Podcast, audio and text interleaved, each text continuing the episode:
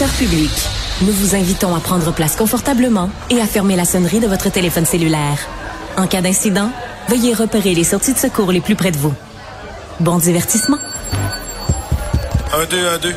OK, c'est bon, on peut y aller. Sophie Durocher. Elle met en scène les arts, la culture et la société pour vous offrir la meilleure représentation radio. Sophie Durocher. Tout un spectacle radiophonique. Bonjour tout le monde, j'espère que vous allez bien, j'espère que vous avez passé une bonne fin de semaine et on a une super bonne émission pour vous, des documentaires plus intéressants les uns euh, que les autres et on commence justement avec un premier documentaire. Le titre dit tout. Victime du pasteur Guillaume, vous vous souvenez peut-être de cette histoire-là il y a quelques années. Donc un pasteur baptiste qui avait fait euh, six, au moins six victimes, des jeunes qu'il avait euh, battus, sur qui il avait fait vraiment des sévices physiques absolument dégueulasses. Ben le, réalisateur Jean-Sébastien Lozo a réussi à parler à deux de ces victimes-là qui témoignent à visage découvert dans un documentaire, donc qui s'intitule Victime du pasteur Guillaume, qui va être diffusé sur la plateforme Vrai à partir du 20 juin. Jean-Sébastien Lozo qui est au bout de la ligne. Bonjour Jean-Sébastien. Salut Sophie.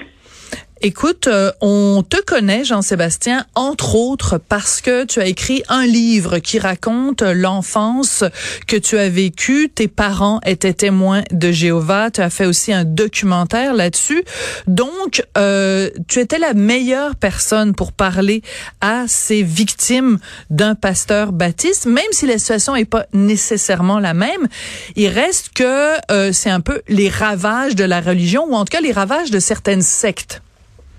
Oui. Ben, d'abord, euh, j'accueille tes propos euh, euh, très, très ouvertement. Je suis très content que tu me dises ça. quand j'ai rencontré Marc et Josh, les deux, les deux victimes là, qui paraissent dans le documentaire, j'ai d'abord été très touché par leur histoire, bien entendu, mais aussi très impressionné par leur intelligence. Hmm.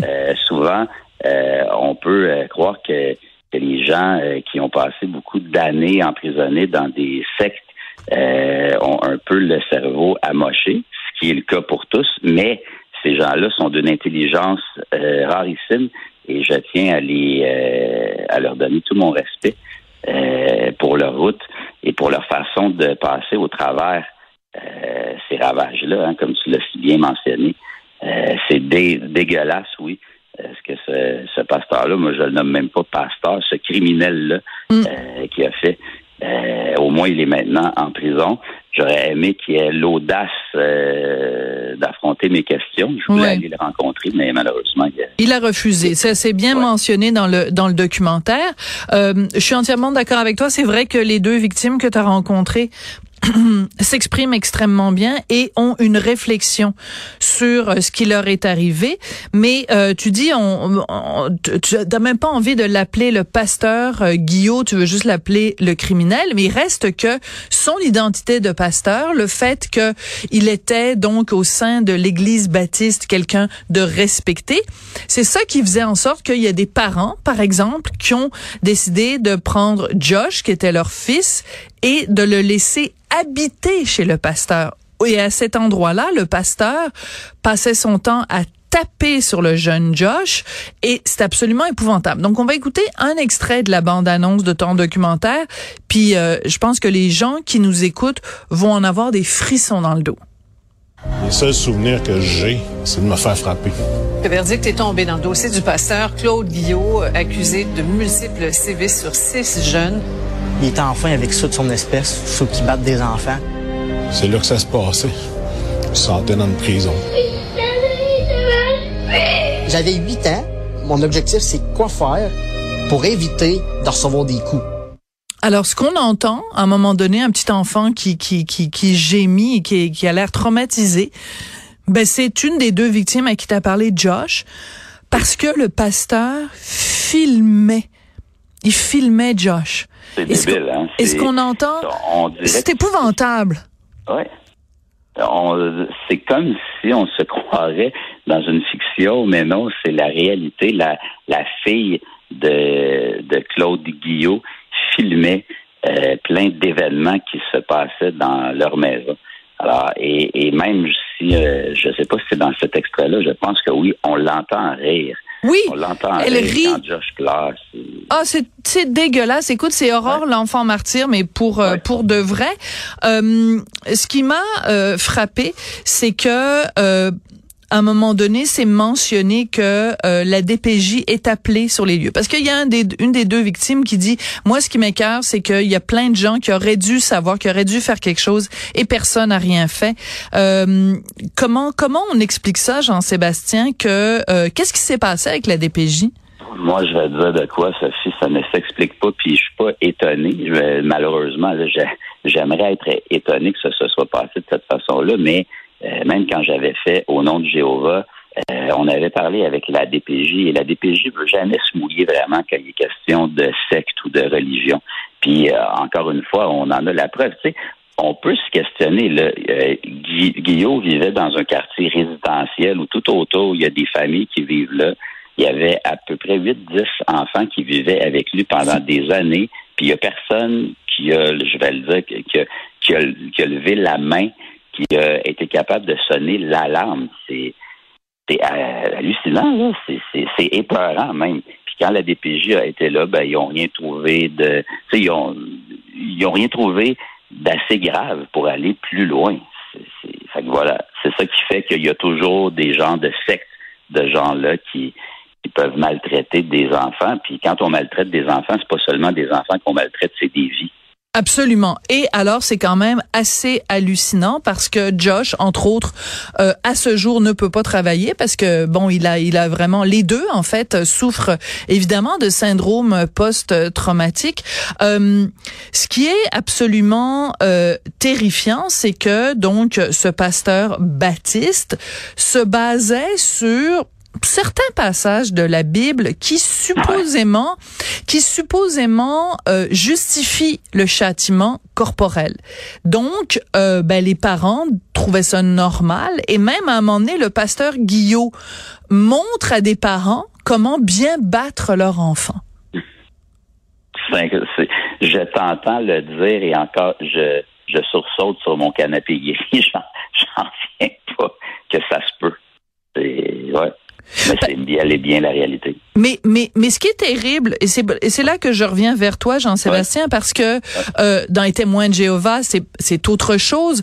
Comment se fait-il que des parents parce qu'ils sont influencés par une idéologie, une croyance X, Y ou Z Ouais. en viennent à oublier le bien-être de leurs propres enfants?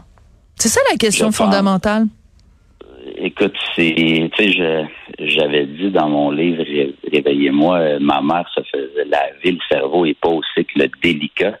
Tu sais, fait que ça, c'est, c'est, c'est, petit, un petit peu à la fois ces gens-là adhèrent à une idéologie puis ils perdent contact avec la réalité. Puis tu sais, récemment, là, c'est un, c'est un exemple récent que je vais te raconter. L'année passée, l'été passé, j'étais avec euh, ma blonde, ma femme et, et, et ma mère. On jasait et Julie a demandé à ma mère si tu avais le choix de choisir entre Jéhovah et ton fils. Et là, on est en 2022, l'été passé, là, euh, c'est maintenant. Là.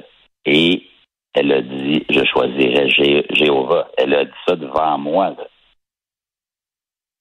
Excuse-moi, je suis sans mots. Je suis sans Ah mots. Je suis Ben, sans, aussi, sans je mots. je n'étais pas surpris parce que je le sais que c'était ça, que ça allait être sa réponse. Mais c'est, et c'est, sincèrement, je crois pas que c'est une mauvaise foi de la part de ces gens-là. C'est, qu'ils sont tellement endoctrinés que ça devient une folie, puis qu'ils sont pas capables. Je, je, l'ai répété maintes et maintes fois, ces gens-là ne réfléchissent plus par eux autres mêmes. On en a Ouais. la preuve, là. Il y a des parents qui sont capables d'accepter que leur enfant se fasse battre comme ça pendant des années. C'est, terrible. Alors, alors c'est pour ça que ton documentaire est extrêmement important. Je rappelle qu'il va être disponible sur la plateforme Vrai à partir du 20 juin.